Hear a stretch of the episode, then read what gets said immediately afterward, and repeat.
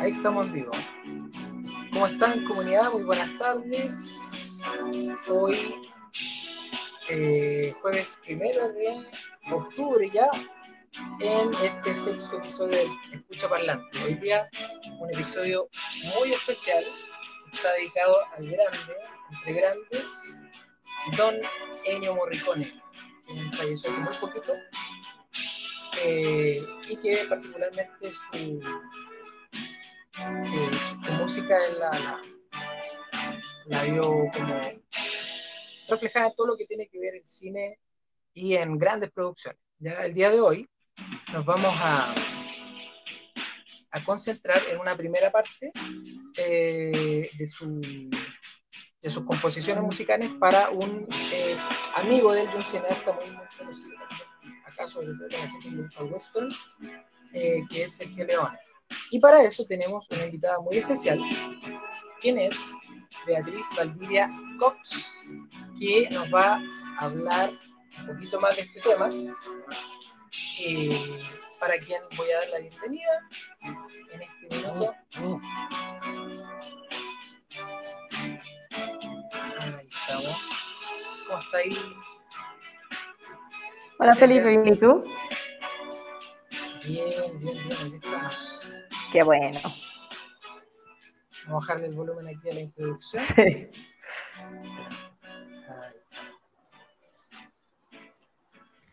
Ya, y eh, bueno, hoy día vamos a hablar de este gran caballero que es don Ennio Morricone. Primero te voy a presentar, ¿ya? Beatriz Valdivia Cox es licenciada en Relaciones Internacionales y Cine en la Universidad Boston College. Exacto. Sí, totalmente bien. Muy bien. Actualmente vive en Boston, Massachusetts, y es fanática de la música, la lectura, la fotografía y una enamorada del cine. ¿Buena semblanza? Sí. Muy buena semblanza, muy bien. Eh, bueno, ¿y cómo estáis? Pues vea, ¿cómo estamos hoy día? Día bien, un poco nervioso, eso sí. Eh, la primera aparición en esta comunidad NN, así que los saludo a todos. Pero aparte de eso, todo acá hay bien. Gente, acá hay gente muy, muy simpática. ya no están viendo, ya no están viendo. Mira, está la Jime, está saludando. Hola Bea, hola Felipe. Hola Jime, ¿cómo estás? Saludos a la Jime. Espera, déjame ver aquí. ¿En qué están? Ya, muy bien. Oye, eh, bueno, hoy día vamos a hablar de este caballero, pues, de Don Enio, de Don Enio y todo su aporte musical em, en lo que tiene que ver con el, con el cine, ¿ya?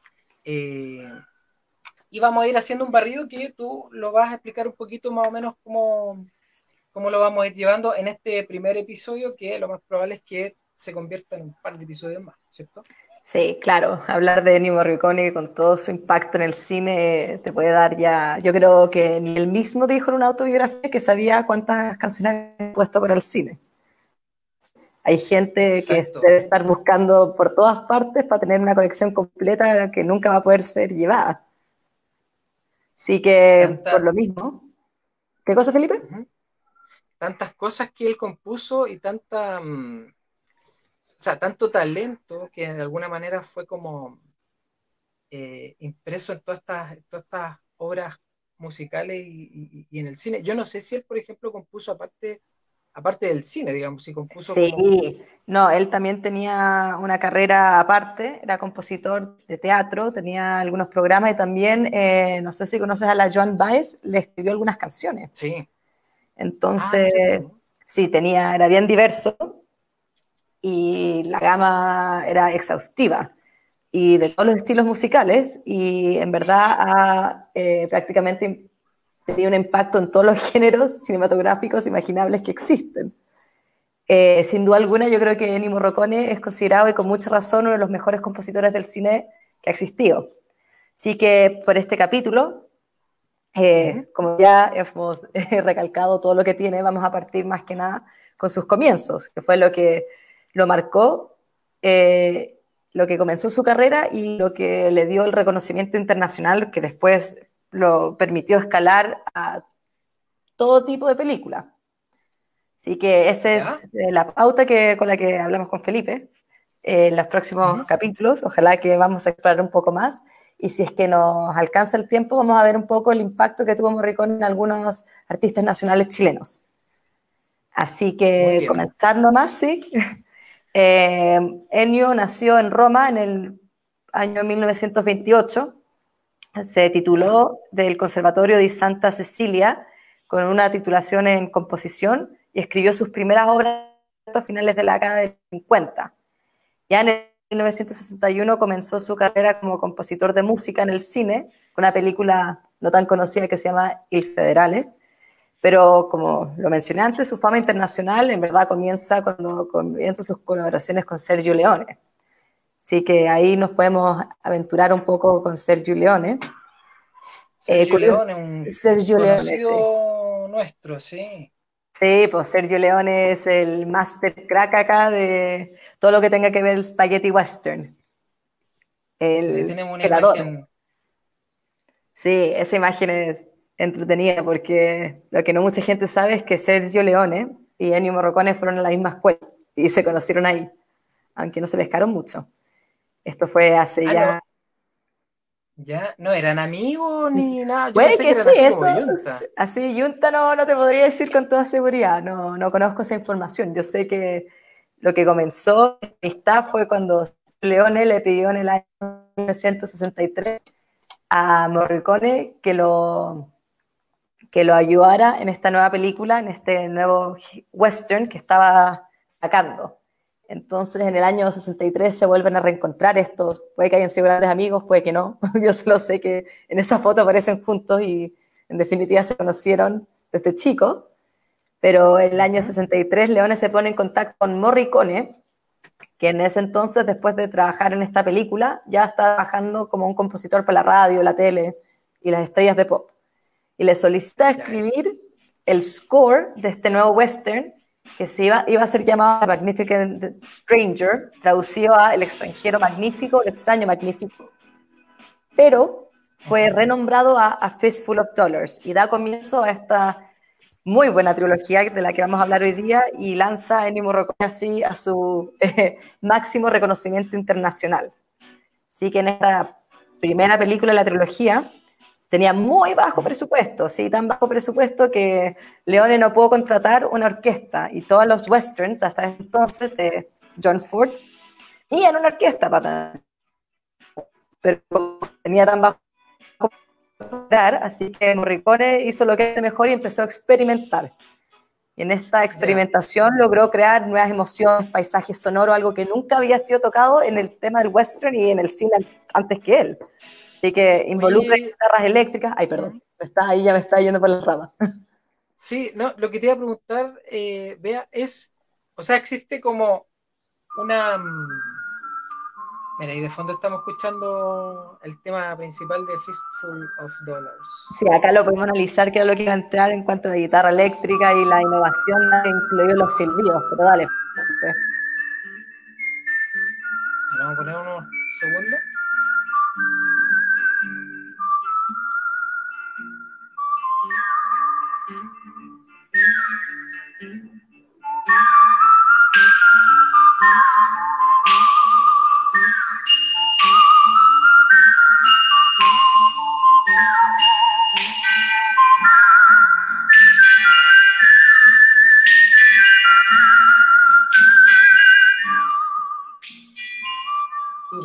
Yunque, le veo una campana, o todos los recursos. Ah. Todos los recursos, a falta de cadencia de orquesta, él se puso a, a redefinir el género. Pues.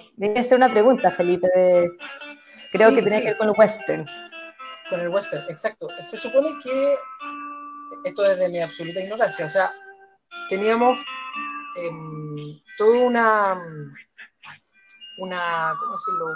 como un estilo de western a partir de lo que hacía John Ford previamente.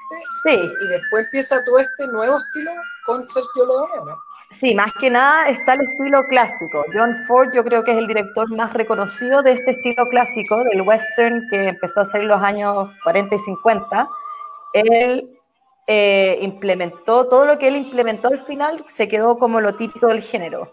grandes paisajes, teníamos nuestro eh, cowboy vaquero llamado John Wayne que las hacía todas y él, John Ford, eh, dejó el camino a todo lo que era el género. Dejó el cemento al final. Y lo que pasó con los spaghetti westerns, Sergio Leone, un italiano, que los westerns todos eran grabados también en Estados Unidos. Si tenía que hablar de Estados Unidos, los spaghetti westerns se fueron todos grabados en España, en Andalucía. Entonces este italiano eh, ya empieza a cambiar un poco la, el background, el enfoque de, de la cinematografía. Eh, Leone graba tanto las caras en un close-up como Ford grababa los paisajes. Para Leone, la cara del personaje es tan importante como el paisaje, que es de gran importancia porque Ennio Morricone, con sus música, quiere eh, esto, quiere desarrollar entonces la psicología de sus personajes. Así que sí, existen dos tipos, y por eso esto es lo que creó Sergio Leone, conocidos como western, como, conocidos como spaghetti westerns. Se separó del, tema. También otra cosa interesante de, de Sergio Leone es que mezcló lo que tenía que ser el western tradicional con las películas de Kurosawa, que, era, que es un japonés, que sí, sacó la película como Siete Samuráis y, todo ese estilo. Rachomon. sí, y los mezcló. Entonces el spaghetti western no es solo producto del western en sí, sino que tiene gran influencia de Kurosawa. Oye, hay una... Me, quedé pegado un poco en, lo que hablaba de John Ford, y yo no sé también si sea parte de su estilo. Yo no he visto así tantas películas de John Ford, pero la primera que se me viene a la mente es La Diligencia, y esta, esta imagen que yo me imagino que eran como las primeras veces, porque estamos hablando de los años 40, prox, 30, 40. Esto es como primero acercamiento al primer plano donde salía John Wayne con su Winchester eh, afirmado al hombro. o por ejemplo estas transiciones de cuando iba a la diligencia a lo lejos y de repente es el barrio de la cámara y llega acá al lado y están los, los, los, indios como en una colina aquí en primer plano. Entonces, yo me imagino que ese fue como todo ese estilo John Ford que dices tú. Y después se pasa a este otro estilo Leone. Sí, Leone, totalmente. Leone eh, agarró lo que ya estaba creado y, le dio todo su toque. Creó algo nuevo, sí. Y de hecho, después de lo que queríamos hablar en otro capítulo, eh, Tarantino, más que los westerns, siempre habla su influencia son de los spaghetti westerns. Que ahí ya está la diferencia. Y es una paso más de, la evolución. Pero volviendo un poco al tema del detalle de la música, como podemos escuchar, no hay una orquesta grande. Y Morricone se tuvo que poner eh, creativo y experimentó. Y de las cosas más importantes que involucró fue la guitarra eléctrica junto con una acústica trompetas, látigos, sonido de látigos, campanas, disparos, era todo para crear la experiencia, más que eh, contraponer la imagen con solo una canción de orquesta. Y lo más importante es el silbido. Y acá, como dato curioso, el, el loco que hace el silbido de todas estas canciones se llama Alessandro Alessandroni. Lo tuve que buscar porque parecía broma. Pero su nombre era amigo, Alessandroni. Alessandro Alessandroni, que era amigo de la infancia de ambos. También debe estar en esas fotos de. Ah, sí. capaz. Entonces ahí, como dije, bajo presupuesto, se sumaron a todos y ahí está Alessandro Alessandroni flipando y se quedó así como el rey del silbido después de estas películas. Es que, ¿sabéis que o sea, por una cuestión como de, técnica musical, el silbido, ese en particular, llega súper alto y no es tan fácil llegar tan alto en un silbido. ¿Ya? O sea, hay que, hay que ser afinado hasta para Hay que tener talento. Exacto. Y esta fue A Fistful of Dollars. Sí, estamos hablando acá de la primera, y de hecho, Morricone reflexiona en su autobiografía que esta fue la primera prueba de la amistad que había tenido con Sergio Leone y que eh, abordó todo lo que fue la relación de todos esos años, que desde las grandes sinergias hasta todas sus peleas, pero claramente le funcionó y tuvieron un gran éxito y a los dos les gustó colaborar porque ahora vamos a avanzar a la secuela de A Fistful of Dollars, que vendría siendo A Few Dollars More, que salió un año después. Así que esta trilogía de los dólares avanza ya tenemos a, como siempre, a nuestro personaje Clint Eastwood con otra canción Con silbido. Con silbido de Alessandro Alessandroni. Mira, ahí está.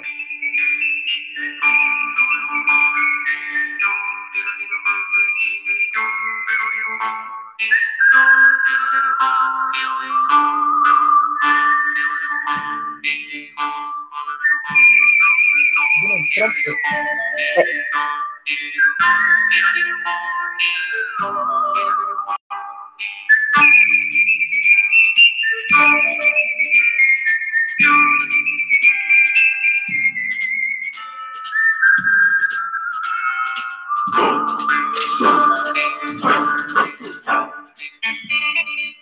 ahí distingo yo trompe, campana, gritos, una caja con plumillas y la guitarra eléctrica. Exacto. Y en esta película eh, no vamos a escuchar todo el soundtrack porque no, no hay No, tiempo, no. aunque uno debería. Pero eh, aquí Morricone empezó a experimentar con eh, mayor atención lo que es la música, que se cono- conocía como la música diegética, creo que se traduce en castellano. No sé si conoces este término, que es la música en el mundo de la película. Entonces, nosotros vemos una película y suena la, eso, ese sonido diegético, si es que estoy pronunciando la palabra correctamente. Y está la música no diegética, que es la música que es externa, pero reflexiona en el- la interioridad del personaje. Estamos hablando de su estado psicológico. Y como Ya, ya. mencioné antes, acá eh, eh, Sergio Leone, su plano máximo, más que sus paisajes, era la cara humana. Y Morricone empezó a reflexionar lo mismo con su música y empezó a mezclar los dos. Tenemos acá el sonido de un reloj de bolsillo a lo largo del soundtrack, que es un, uno de, la- de las cosas, de los objetos más importantes en la trama, que sigue apareciendo Sí, y también tenemos el sonido de, de- de lo que podría ser el estado psicológico de estos personajes. Entonces ahí siguió expandiendo en esta creatividad que tiene y siguió redefiniendo el género.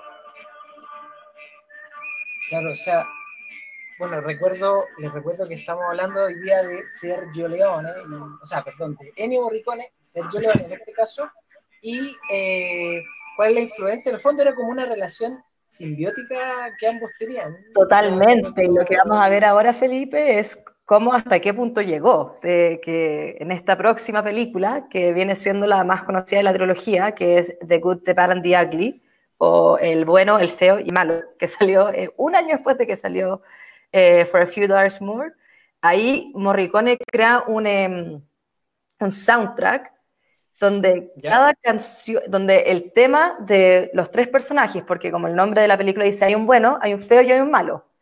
Y las tres partes titulares tenían el mismo tema, pero tocado con instrumentos distintos. Entonces tenemos, el bueno tenía una flauta, la ocarina para el malo y la voz humana para el feo. Y cada vez que aparecían esos personajes en la pantalla, empiezan a tocar estas temáticas. Y después al final, con la que vas a tocar después, que me va a ser la, eh, la éxtasis de oro, Ahí hay una mezcla de todo porque los personajes están juntos. Pero, eh, porque yo te dije que era interesante lo que mencionaste, que era esta colaboración y de Acá Leone ya comenzó a tocar la música de Morricone para sus actores antes de grabar. Necesitaba que la música estuviera lista.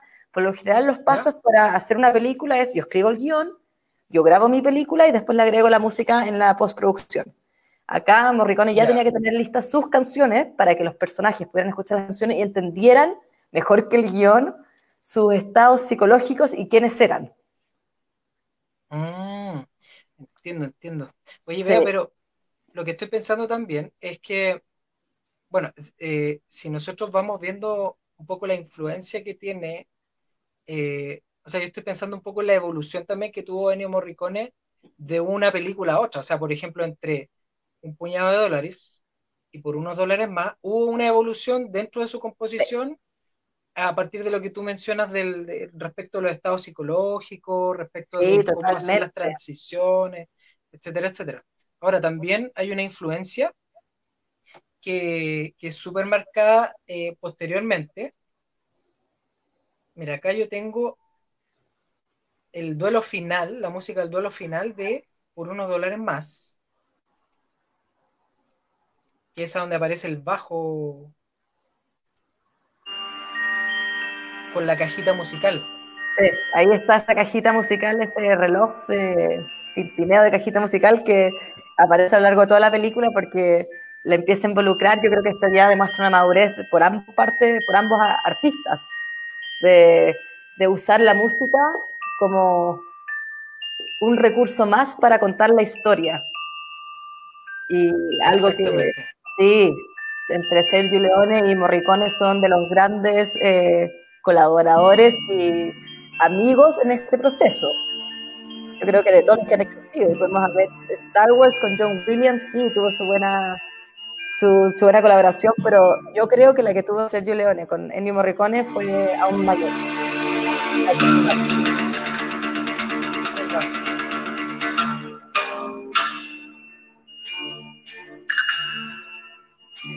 Fíjate que después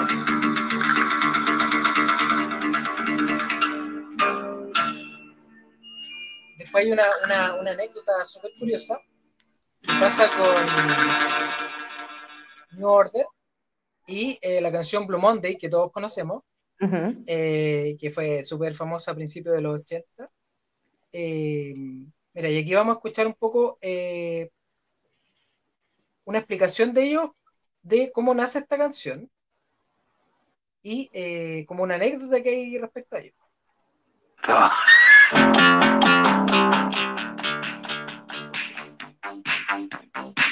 Conocidísima, ¿no? Sí, po. To be honest with you, it started to sound too good. And the order by punctuating it with the drum breaks and the keyboard breaks.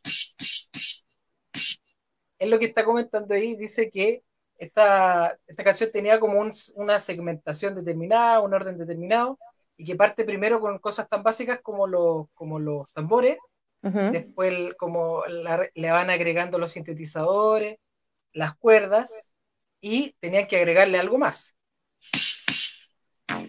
and then building up the strings, etc. It started to sound like a song. Um, and the last thing that was put on it musically was the uh, six string bass guitar. Ya, y aquí él dice que le faltaba agregar algo más que tenía que ver con el bajo. Entonces dice, ¿cómo le agregábamos el, el bajo de seis cuerdas en este caso? Que es ese.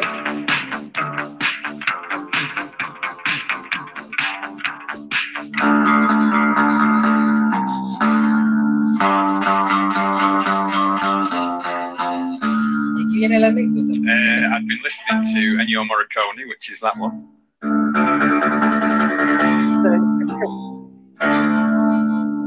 which sounds great on the film, Clint Eastwood film, uh, and it sort of stuck in me. It's one of those wonderful riffs that you you carry around with you. Este Ian, ¿podrías hablar? Claro, entonces él decía Men Morricone-riffet är knappast den enda referensen. tenía, tenía, tenía, ese riff lo tenía pegado de- como cuando tú, no sé, por la mañana te levantás y te vas a duchar y tenía una canción pegada y está todo el día pegado. Entonces Sí. tenía ese riff pegado en su mente y dijo, ya, ¿cómo, cómo lo incorporo a la canción? Y pone este bajo, pam, pam, pam, pam, pam, pam, siguiendo un poco el ritmo del- de, de- de la, Sí, de el la orden canción más ele- electrónica, pero el riff es exactamente el mismo. ¿Y no les llegó ni una demanda Y- después? No, no, porque en el fondo es como... mm, Homenaje. como que se, se inspira, claro, se inspira y hace como un sampleo, como se le dice en Mm. música, un poco lo que hacía Gustavo Cerati también. Gustavo Sí, no, Cerati en su estéreo también, también jugaba un poco con eso, pues sacaba distintos samples de, de, de canciones anteriores y las acomodaba un poco a las canciones de ellos. Y aquí estamos con El bueno, el malo y el feo. Sí.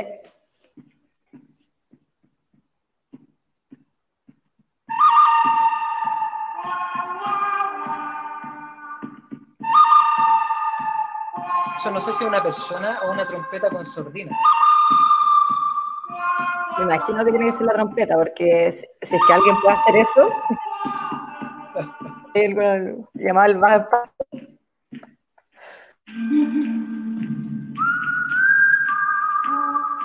Qué buen tema. Sí. Oye, la, la Jimmy está preguntando algo y te lo está preguntando a ti. A ver, la Jime. que iba a poder ver preguntas, no he podido ver ni una pregunta. Mira, aquí tengo una que hace la Jimmy. Dice, tengo una pregunta para la Bea. Yo. ¿Cómo nació tu pasión por el cine y la música? Lo de la música, en definitiva, vino antes. Eh, me da risa. Eh, estas citas les dije a alguien hoy día, pero dije no la voy a usar en, el, en este programa porque voy a quedar demasiado pretenciosa. Pero es la única forma que podría explicar la música, como un gran filósofo Nietzsche dijo, eh, que si no tuviéramos música, la vida sería un error. No sé, la música es algo que siempre me ha llamado y lo del cine fue desarrollándose después. Yo eh, estudié fotografía por un tiempo de chica y siempre estaba con una cámara y leo mucho y no sé, como que me acuerdo que era chica y todo llegó a un punto en donde todo lo que leía, todas las fotos que sacaba y toda la música llegaban a una película. Entonces, Ah, un poco un desarrollo ahí, la- la- el cine vino después de que yo haya descubierto la fotografía, la música y la lectura. Pero todo culminó en el cine. ya. La asociación igual.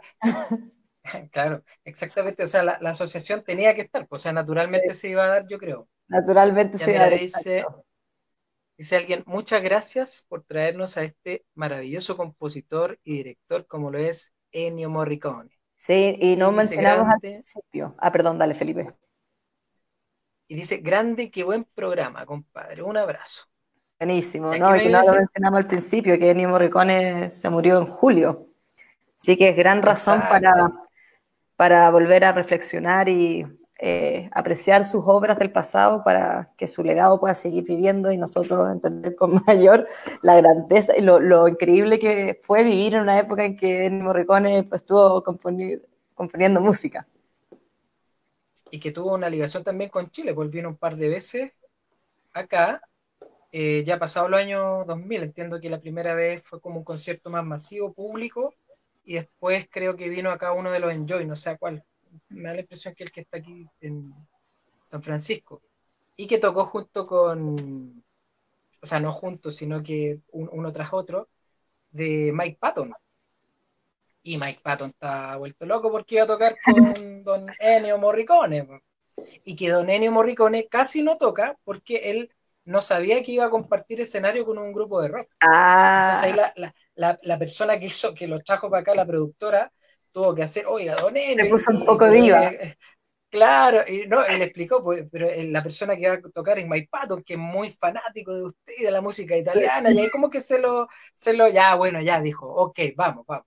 Y se la jugaron, ¿cachai? Entonces, tiene también su ligación con, con nuestro país. Pues, afortunadamente, mucha gente lo alcanzó a ver. sí. Y ahora sí vamos con el bueno, el malo y el feo. Sí, esa canción que acabamos de escuchar es de la película El bueno, el malo y el, y el feo. Eh, y como mencionamos antes, sí, eh, cada, todos tienen el mismo tema, cada tema eh, es tocado con un instrumento diferente cuando aparece uno de los tres personajes eh, principales. Ahí no sé si es que Es quieres tocar esa el... película. Sí, si quieres tocar el... Es hora de escuchar, yo creo que la éxtasis de oro para ver un poco de cómo Sí, se empiezan a entre, sí, entrelazar las tres partes de un tema. Uy, qué lindo eso.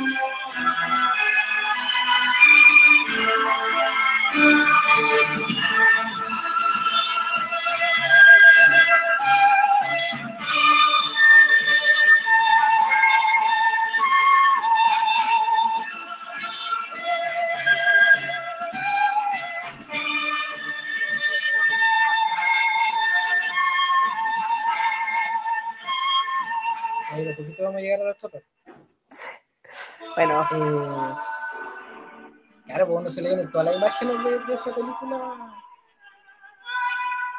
Al ver esta canción que también ha sido utilizada en tantos lados. sí. Yo creo que había un comercial de una de estas empresas telefónicas que usó la canción así. La canción ya es de como cultura general. Exacto. Y los Metallica, antes de cada uno de sus conciertos, al abrir el concierto, lo abren con esta partitura de fondo. O sea, tú lo primero que ves antes de ver a, todo a todo el, grupo, digamos, tú ves, a, tú escuchas el éxtasis del oro. ¿Tenías entrada? ¿En diciembre? No. ¿Para diciembre? ¿No? No, no, no soy muy fanático Metallica. Eh, pero, mm, claro, pues, o sea, la trascendencia es súper grande. Mira, aquí está Sí. la versión de Metallica, la versión de Metallica del éxtasis del oro, mira.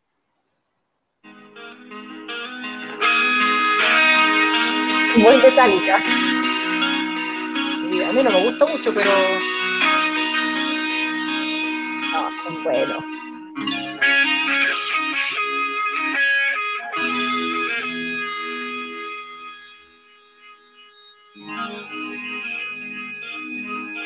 Bueno ese acople.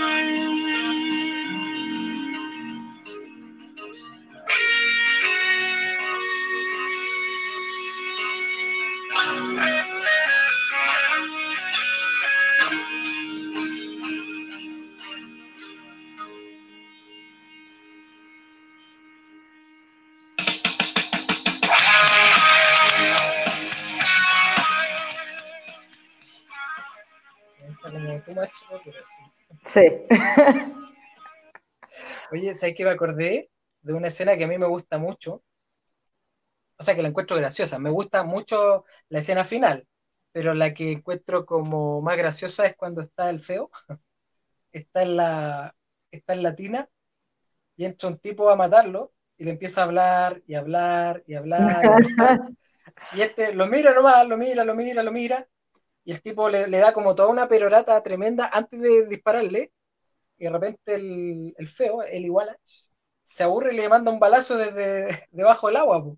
Y le dice, cuando tú tienes, cuando, te- cuando tengáis que disparar, dispara, no hables. Porque te demoraste mucho, pa, balazo. No, a mí me sorprendió cuando salió debajo del agua la pistola, güey. Cla- Claro, po. y ahí era uno cachaba por qué andaba con esta, con este colgante en el cuello.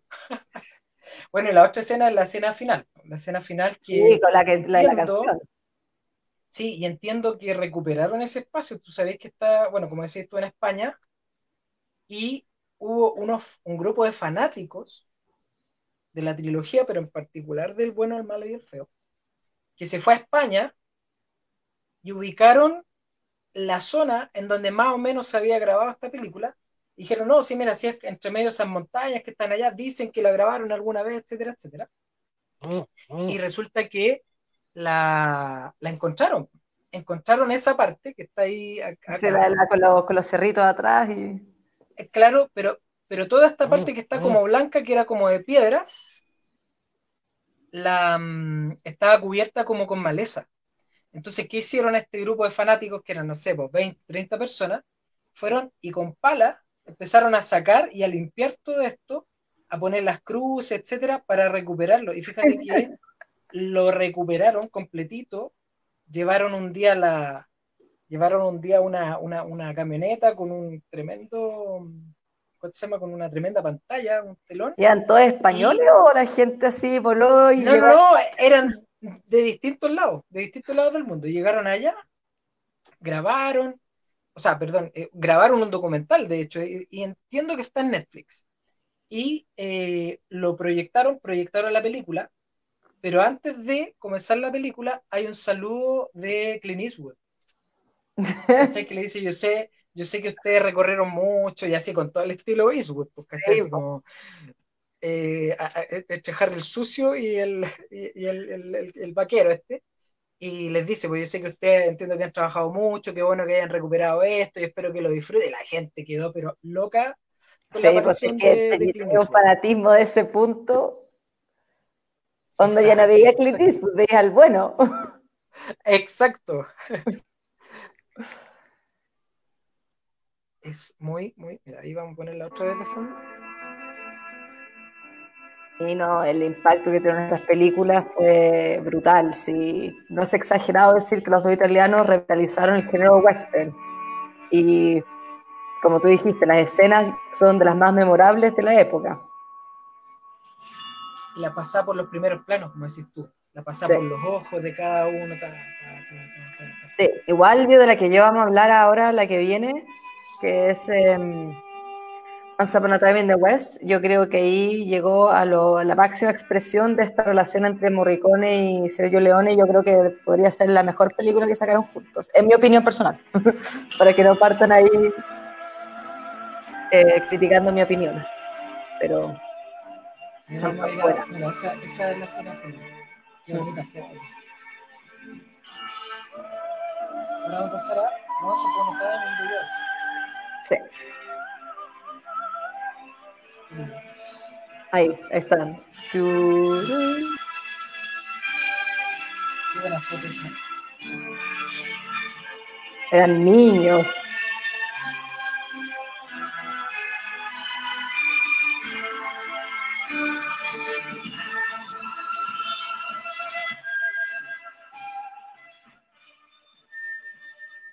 Y aquí llegamos a. Once Upon a Time in the West. El Y acá primer- vaya a ver un, un paso más allá de la colaboración. Como estamos hablando que había un desarrollo y una madurez por parte de los dos artistas, vamos a ver cómo, cómo, cómo se extiende. Y aquí ya estamos en el año 1968. Sí, entonces tenía eh, una muy física y proactiva, con todos eh, amigos. Pero Un año tan importante para el mundo, porque pasaron muchas cosas en el año 68. y el 69 también. Y 69 también.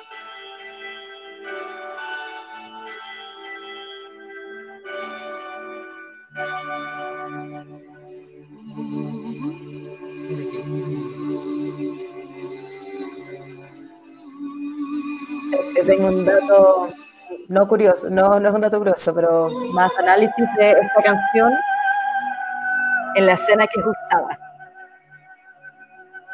¿Ya? Bueno, no sé si acá no quiero dar ni un spoiler, no quiero arruinar la película a nadie, voy a dar solo lo del comienzo de la película para que después no se me vayan encima y partan una persecución contra mí. Pero la, eh.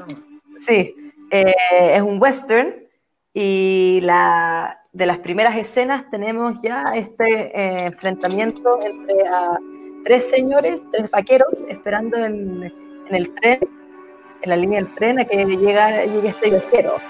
Después de esto vemos una, masacre a una familia y llegamos a esta, la protagonista, una de las protagonistas, que se llama Jill, que llega al, al tren y está esperando que su nuevo marido con sus tres hijos la vaya a buscar.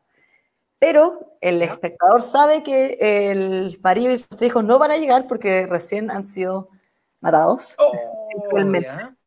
Y ella espera y toca esta canción y se da cuenta que su eh, nueva familia no va a llegar. No sabe bien por qué, pero se da cuenta de eso y en esta pena es cuando empieza a tocar esta canción. Y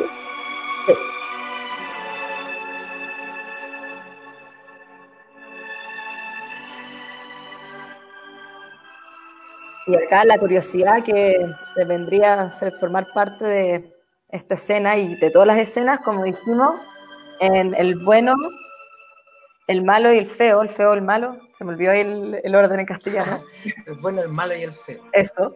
Eh, eh, Sergio Leone le estaba poniendo la música a sus actores principales para que entendieran el proceso psicológico de los personajes. Pero ya, Ya. en esta película fue un paso más allá y usaba las canciones para alinear las grabaciones y dónde poner las cámaras. Cada vez que rodaban tenía que estar tocando las canciones para que los personajes actuaran de acuerdo a la canción y para que la cámara se moviera de acuerdo a la canción. Y por eso esta película tiene de las eh, eh, conexiones así máximas entre imagen y música.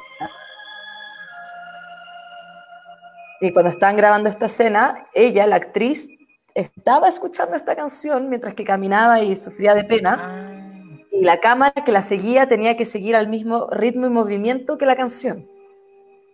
o sea, ahí estaba como, me imagino yo que, que dándole todo este toque más emocional todavía, o sea, más allá de lo que ella podía manejar, la música le iba aportando.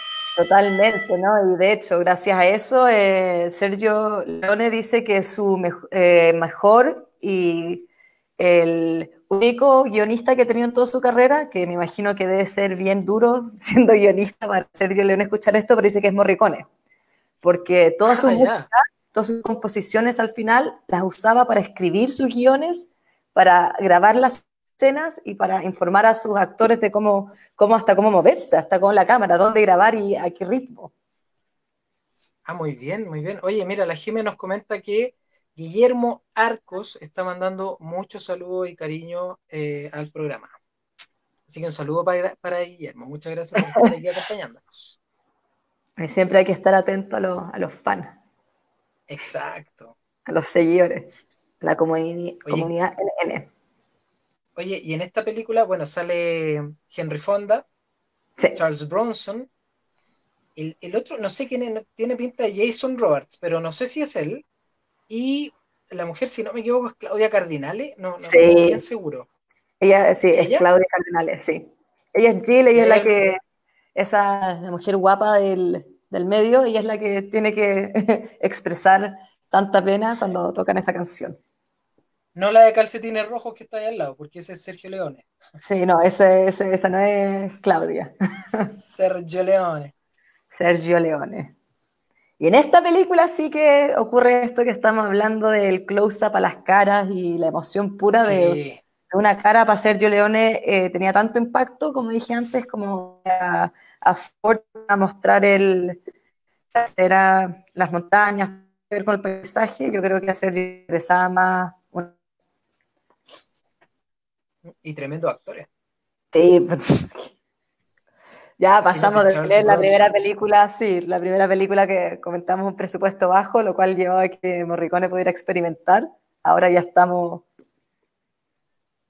Ya No, y lo está. otro, que, lo otro que, que recuerdo yo es como las caras de ellos eh, o, o las transformaciones que en una época que era un poco precaria respecto a, la- a los efectos especiales y todas esas cosas. Tú tienes a un Henry Fonda rejuvenecido con peluca, pero que no, no, no, se, no se nota mucho que está así como, como que es él. Yo, a mí me da la impresión que era otro actor, pero es él. Y lo otro es que también tienen un actor que es, hace el papel de Charles Bronson cuando era muy joven, casi adolescente. Pero el tipo es igual a Charles Bronson. O sea, tú- tú- yo creo que ese, ese adolescente hoy día debe ser Charles Bronson con 70 años. Sí, o es el- igual. Es Parientes. igual, es igual. Claro, era el sobrino, así como, oye, Sí. Ese era un pituto. O ya, pues, Medio- claro, claro. Medio desafortunado el pituto sí que tenía que ser, pero Pero, pero que oye, pasa. la pega pega, la pega pega. exactamente. Oye, qué buena película esta. Sí, todo así. Y bueno, y, y, y está la parte de la armónica también. Esa, esa escena que está mostrando es la primera. Y esa yo creo que es de las más notorias del uso de Morricone en una en la coordinación textual. Lo que hace Morricone al, al involucrar una abeja, una abeja, perdón, una mosca sonando, una, el sonido de la pistola moviéndose, todo lo puso porque él estaba creando el sonido que iba a terminar siendo todo en la película. Así es que Sergio Leone la, la tocaba para, para informarle a los actores qué está sucediendo.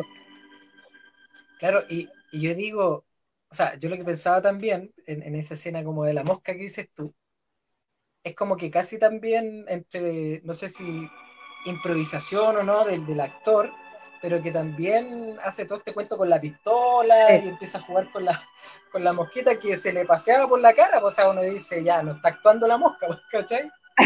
Entonces, entonces también eh, yo siento que un poco la capacidad de, de los actores de esa época, que, que varios igual conservan hoy día ese, ese mismo estilo.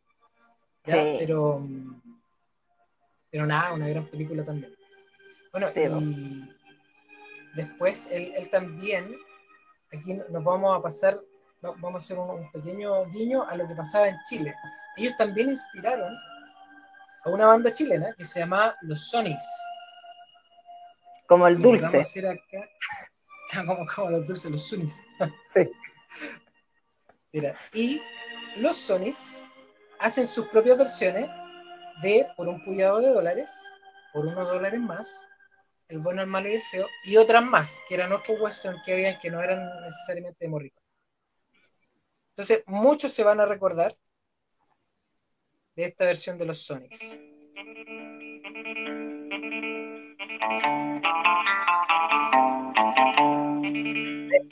Que estuve hablando de, de este tema y me encantó el guitarra. Sí, Es más eléctrico. sí. Mira, aquí yo tengo una foto de los Sonics.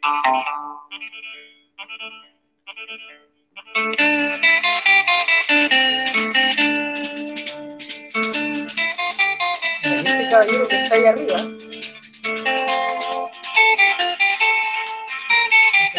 en el ¿Sí? de chaleco amarillo y camisa, de camisa amarilla, es nuestro archiconocido Raúl Alarcón, más conocido como Florcita Motuda. Ahí me perdiste. El Flor Motuda es el que está ahí arriba. Era parte de los Sonys, hacía guitarra y voces. Sí, ¿Y lo traían como, era así parte del grupo original o lo traían de vez en cuando? No, no, era parte, antes de ser Florcita Motuda, él era parte de los Sonys. ¿Cachai? Él era Raúl Alarcón, uno de los miembros de los Sonys, y hacía voces y guitarra. Después ya hace su carrera solista a partir de los 70. Florcita Motuda. Oye, pero esta, esta, estos los Sonys eran como música, yo te voy a hablar de, de, de mucho tiempo atrás. Yo recuerdo que era como música para viajar. Yo cuando viajaba al sur, te estoy hablando de fines de los 70, principios de los 80, cuando viajaba al sur, era pero fijo el, el cassette, la cinta de cassette de los Sonys para el camino. Esa es Se la te cayó el carnet ahí, Felipe. Sí, se me cayó con tutti. Carnet, carnet verde, así como la libretita verde. Mira, esa es por unos dólares más. No, si tenían, tenían talento, ¿no? Tú dijiste que en Spotify están, pudiste encontrar solo una canción de ellos, ¿o no? Sí, en Spotify hay una. Creo que es por un puñado de dólares. Después vamos a colgar la lista acá al, al chat para que revisen todas estas canciones. Te pueden dar el gusto.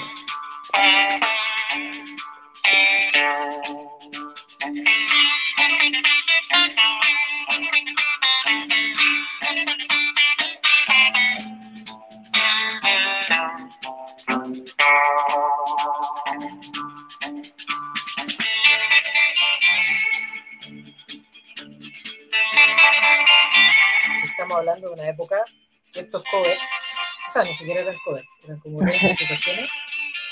No, no, no, esto en rigor es un cover. Porque la Sí, esto en rigor es un de- cover. Sí. Y sabéis que yo estoy pensando que estas canciones ellos las sacaban de, de oído del vinilo, porque no era una época en que tú puedes descargar una tablatura o ver No, no, te metías a. Google. Exacto. Era puro talento. Y ahí está la más conocida. Y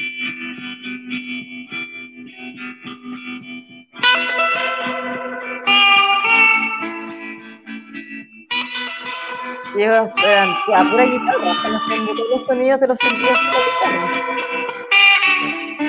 La guitarra y guaguá. Sí, el guaguá.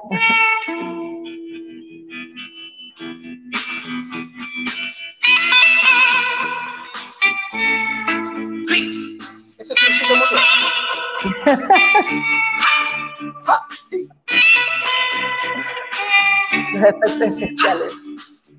Claro.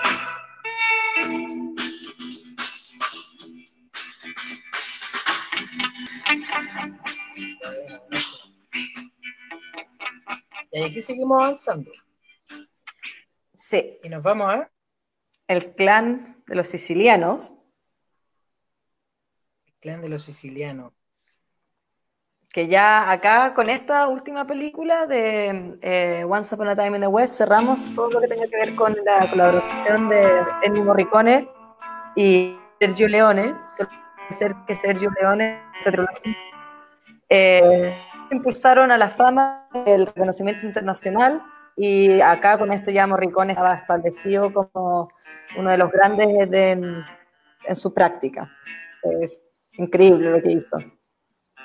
Aparte, los dos revitalizaron el género y aparte eh, remoldearon el plano para toda la música de paisajes y sonidos. Fueron gran- grandes pioneros en eso. Como dijimos, esto del uso de, la, de sonidos de mosca, de la pistola, etc. Y después el año 69 es el clan de siciliano. Sí. Acá no Sergio Leone, ya dejamos pasado de su pasado de western, empezamos a expandir un poco en eh, la que tiene Morricone. Esta película francesa, aunque tiene nombre... ¿Es francesa? Sí, es francesa. Que comentamos que actuó Al- Alain Delon. Alain Delon. Alain Delon.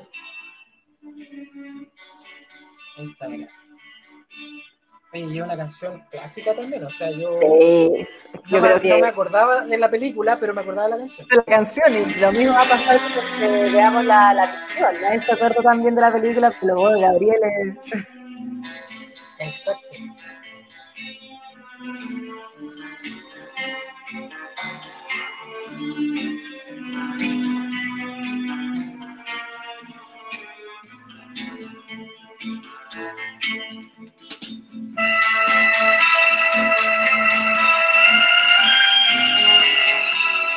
Aquí, ¿para qué mencionar que también revolucionó este género? Y las películas de los mafiosos en ese entonces eran puro vals y jazz. No jazz, pero más clásico. Y acá él hizo lo que hace siempre, le mete la, la guitarra y, y se pone a experimentar. Claro, un poco lo que pasa después, por ejemplo, en 2001, Stanley Kubrick ocupaba música clásica. En las Sí, películas también de, de- de- de mafia quizás se, se tendía más a lo, a lo más clásico, a lo anterior. Eh, sí, como podemos hablar del padrino. compuesto. Sí, tenemos el vals, padrino es un vals, y todo lo que después acompaña es un violín leve. No es de este estilo, tiene un poco de calle el- la música de Morricone para, para la expresión. Hablando de Kubrick, el último dato curioso, Kubrick este, quedó tan impresionado con la sintonía entre Once Upon a Time in the West, que preguntó a Leone cómo lo hizo, le dijo cómo, cómo hacer que la imagen se con la música. Leone le contó el secreto, y Kubrick le tincó y estaba a punto de sacar la naranja mecánica, la tenía que partir grabando, y dijo, ¿sabes qué más? Quiero hacer lo mismo. Y se contactó con Morricone, le solicitó hacer el soundtrack y la composición entera, pero cuentan ahí que Sergio Leone era un poco celoso y no quería que compartiera Morricone con los otros grandes directores de la época y lo convenció de que le dijera que no. Y Morricone le dijo que no. Y de ahí la biografía de Morricone dijo que de su eh, arrepentimiento más grande fue nunca haber trabajado con Kubrick. Así que Mira, ahí tenemos, ahí tenemos que pudo haber, qué pudo haber sucedido. el what if. El what if. Oye, mira, bueno, de- eh, podemos también mencionar que mm, esta canción también influye harto a, a unos chilenos. Ahí está, mira, ahí está Alain Delon. Guapo el hombre. tiene Guapo. pinta. Guapísimo. Bueno, él hizo el zorro alguna vez también. ¿Actuó del zorro? Sí, actuó el zorro en, en- la película como entre el 60 y el 70. Ya habría que ver. ya, ya me quedo con la de Antonio Banderas. No, no, yo alcancé a ver esta. La vi en el, y la vi en el cine. Qué terrible cómo pasa la. Bueno, en fin. Ya, pues ahí tenemos al clan. Y bueno, influyó a los tres. Eh, banda chilena. penquista, quienes, fíjate que ellos la incorporan en una canción que aparece en el primer disco que se llama Los pájaros de fuego. Ahora, no es en particular en este disco, porque Los pájaros de fuego tenía su construcción, su composición, etcétera, pero cuando ellos la tocan después en, en TV, en que es esa versión, ellos hacen un arreglo final donde incorporan el clan de los sicilianos. Acá tenemos los tres.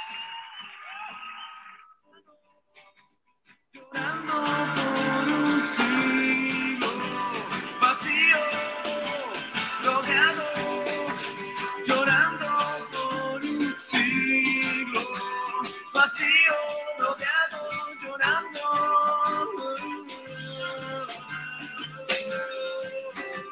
Vacío, rodeado, llorando.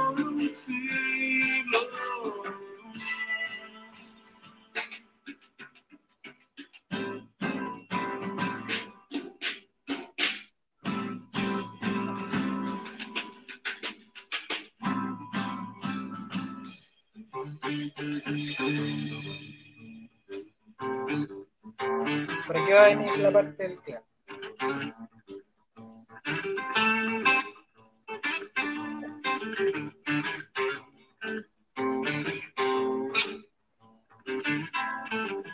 ¿Tú sabías de este homenaje de los tres al clan, no? No, hasta que tú me lo comentaste. Ya, mira. Por aquí viene. Y eso que sí había visto el Unplugged.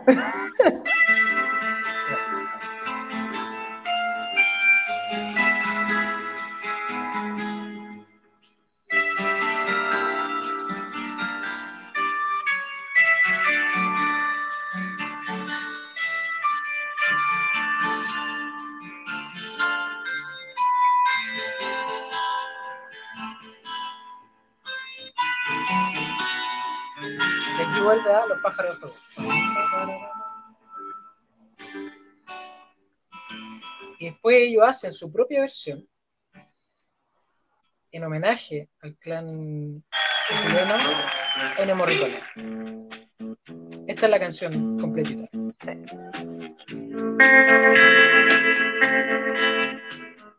Parra. Parra. Sí, esa guitarra.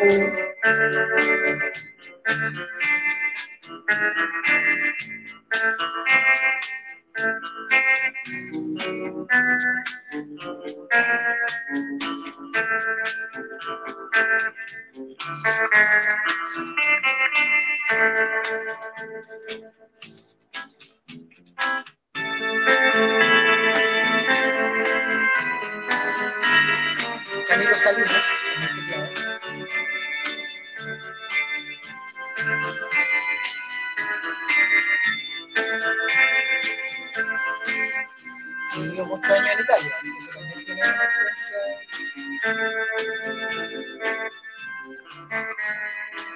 Tiempo vivió en Italia? hartos años. Acuérdate que su papá fue exiliado en, en Italia. Sí, la de Capinete. Claro, entonces tuvo toda su infancia, yo creo que se crió en Italia. Mm. Oye, ¿sabes qué? Llegamos al final. Sí, Estamos pasados. lo hicimos. Oye, pero, pero la hora, yo te dije, pasa Sí, pasa. súper, súper rápido. Así que Ahí. nos va a quedar harto pendiente para, para próximos programas, porque todavía tenemos que ver, eh, yo creo, una segunda parte de Neo Morricone e incluso una tercera que está asociada como al legado ya en, en nuestros compositores y autores. Sí, pues ahí podemos hacerte una sección de, como tú dices, el impacto. Pero programas van a ver. Programas van a ver. Sí. Mira, nos Si no se esperen, no se preocupen. Ya, mira, la película El zorro con Alain Delon es del año 75. Este es el año que nací. Oh, No, y la, la que yo vi, la de eh, la de Antonio Banderas. Banderas, del Es como el 98. 98, claro. Oye, vea, mira, nosotros al final, voy a bajar el volumen acá, del programa, hacemos un cuestionario que se llama el cuestionario de Bernard Pivot, que es un poco para ir conociendo un poquito más de nuestro invitado o invitada, y que va diciendo un poco de cada uno de ustedes, para conocer lo que son preguntas entre comillas simples, pero que igual son, no son fáciles de responder. ¿ya? Así que vamos a ir con la primera. La parte más ¿Cuál nerviosa es- ahora que he estado. Claro, claro. Voy a hacer un análisis psicológico. Perdón, dale. No, no, no, no, no. Mira, ¿cuál es tu palabra favorita? Eh, ya- mucho, ya lleva mucho tiempo siendo la palabra almendra. Me gusta. Almendra. Sí, la palabra, el sonido, no- ya ahí para mí la palabra para de ser como el significado, tan solo como suena. Me ha gustado, siempre me ha gustado mucho almendra. Almendra como, como, como el grupo argentino también. Puede ser. Claro, con el maestro. Eh, oh, se me fue el nombre. El flaco Espineta. Ya. Sí. Pregunta 2. ¿Cuál es la palabra que menos te gusta? Nunca me ha gustado la palabra feto. Me molesta la Ya. palabra feto. no, y siento que aparte con lo cargada que está y con toda la controversia que tiene por detrás, Claro, sí, no, no es una palabra muy. no, y suena feo, feto. Es, eh, en cambio, feta, como el queso feta, bonito, pero feto no, no va, no va. Ya, después dice la 3. ¿Qué es lo que más te gusta, lo que más te causa placer? Leerme un buen libro. Leerme un buen libro. Es que así, si- siempre me han complicado estas palabras que hablan en absolutismo de lo que más. Ahora te Sí. podría decir un poco de leerme un buen libro porque me estoy leyendo un libro muy bueno. Y, ¿Cómo se llama? eh, no sé cómo se llama en castellano, pero se llama The Goldfinch. Creo que se ganó el premio Pulitzer hace un par de años. So, Estuve cumpleaños hace un par de semanas. eh, me llegaron buenos libros. Ah, feliz cumpleaños. ¿Cuándo estuviste cumpleaños? El 17 de septiembre. Ah, mira, celebra. Hoy yo estoy el 13, estamos cerca. Oh, ambos Virgos. Ambos Virgos, muy bien. Bueno, to- todos sabemos cómo somos los Virgos. Sí, parece. Pues, ah, bueno, ya. Sigamos nomás. Dice Sigamos. después, ¿qué es lo que más te desagrada? Lo que menos te gusta.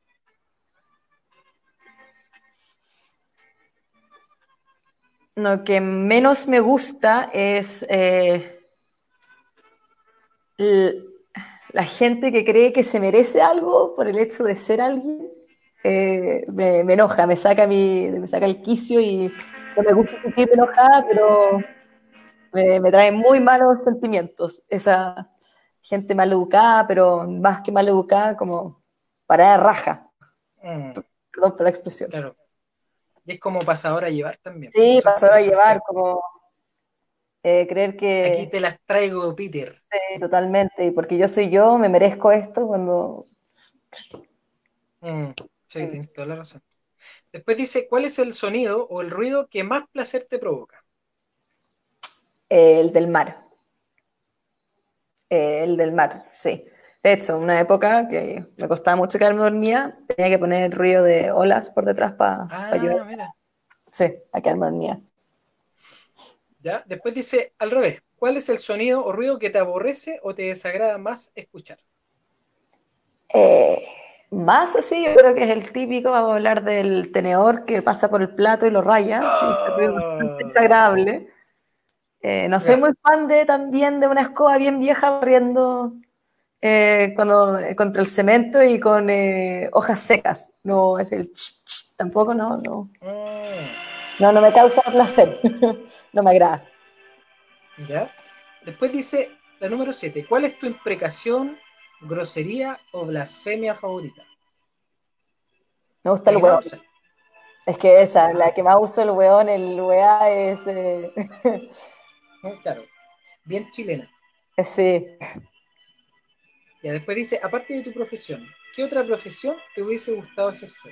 O es que yo aquí, eso es mi gran dilema, hubiera sido todo. Me encantaría ser tanto profesora de historia de universidad como trabajar en el set de una película. Si es que, y si es que acá ya ponemos el tema de que me vaya a agregar talento, feliz de ser música, solo que no tengo el talento musical. ¿Ya? Si es que me da otro talento y yo creo que podrías haber hecho un poco de todo, esa, esa área. Pero más que nada me hubiera gustado mucho trabajar en ser directora de cine. Ya, claro, pues, está perfecto, pero, pero precisa para eso. Ya después dice, ¿qué profesión jamás ejercerías? acá que nadie me juzgue, pero yo creo que la profesión que nunca ejercería sería ser enfermera. No, no, no por mala persona ni nada, pero no sé, eh, las enfermeras hacen mucho, tienen mucha paciencia. Mm. Yo no, no podría, no, no tengo esa eh, vocación y como no tengo esa vocación, yo creo que lo pasaría pésimo cada minuto, cada segundo de esa pega. Ya, ok. Y la 10 dice, si el cielo existiera y te encontraras a Dios en la puerta, ¿qué te gustaría que Dios te dijera al llegar? Eh, tus amigos y familiares te están esperando. Oh, qué buena. Sería bonito si que existe el más allá, pensar que el reencuentro es posible. Claro que hay alguien por ahí. Sí. Oye, y, mm, finalmente, si tú tuvieras que recomendarle a la gente que nos está viendo hoy día un disco imperdible o un disco que tú sientes que, hay que escuchar en la vida, ¿qué disco sería? Acá voy a tener que ir con el disco de David Bowie, a pesar de que me dijeron que todo el mundo lo conocía, yo no creo que todo el mundo lo conoce, pero igual es mi preferido, el The Rise and Fall of Ziggy Stardust and the Spiders from Mars. Para mí es un, libro, un álbum perfecto. Ya, tremendo. Tremendo, sí, es de principio a final, te cuenta un cuento, una historia, es redondo, sus transiciones y Bowie es Bowie. Sí, pues ahí también tenéis para otro programa más. Sí, al, cine y a la música y Bowie tiene para, contar estas cosas. Nunca he visto su película, en todo caso, ¿cómo otra viste el de The Man Who Fell the Earth, algo así? Claro, también sale, ¿cómo se llama? En Duna, eh, Tesla, hace de Tesla en otra película. Ah, sí, no, la, de Nolan, la de, de Prestige. De, Prestige, exacto. Hace harta, apariciones, bien, bien, bien histriónico el hombre. Sí, pues. Ya, entonces, ese, ese es tu disco recomendado e imperdible. Imperdible. Solo porque si hay alguien que no está al lujo, el placer, mm, así. Mm. Que no se siga jugando en contra, escuche el álbum. Muy bien, vamos a dejar a la gente invitada para que escuche ese disco, ojalá ahora o el fin de semana, quizá ahí como, como, con más tranquilidad. Y dejar, bueno, primero agradecerte por haber venido hoy día. No, gracias a ti, Felipe, por la invitación y a toda la comunidad NN. Sí, pues, y esperamos tenerte en el futuro, pues, ojalá en un futuro próximo, para poder seguir conversando de Ennio Morricone y también de otras, de, otras eh, autores quizás que puedan asociarse a la, al cine. Sí, ahí también nos tenemos para mucho. Yo creo que ya El Señor de los Anillos te da para cada película para una hora. Sí, para tres. Ya, pues vea. Entonces, te agradecemos y te dejamos invitada para el próximo programa. Muchas gracias, Felipe. Ya que estés súper bien. Un beso. Igualmente. Chao, Lin. Chau, chau. Bueno, y eh, nos despedimos también, ya estamos pasaditos ocho minutos de, la, hora eh, final. Eh, les dejo invitado para la próxima semana, va a estar muy entretenido también ese programa. Y en especial los dejo invitados para mañana en la noche porque va a haber un programa también súper especial em, que va a estar a cargo de, bueno, ahí vamos a estar como rotando en realidad durante 24 horas para poder apoyar a nuestra amiga ahí en, su campaña. Vamos a hacer cosas entretenidas, divertidas. Recuerden que ahí Víctor se puso un desafío junto con Juan Carlos. Yo también prometí ahí que, puedo subastar algo ahí entretenido eh, para poder ayudar a esta linda causa. ¿Ya? Un saludo muy grande, un abrazo eh, y nos vemos pronto. Que pasen súper buen fin de semana. Nos vemos. Chau, chau.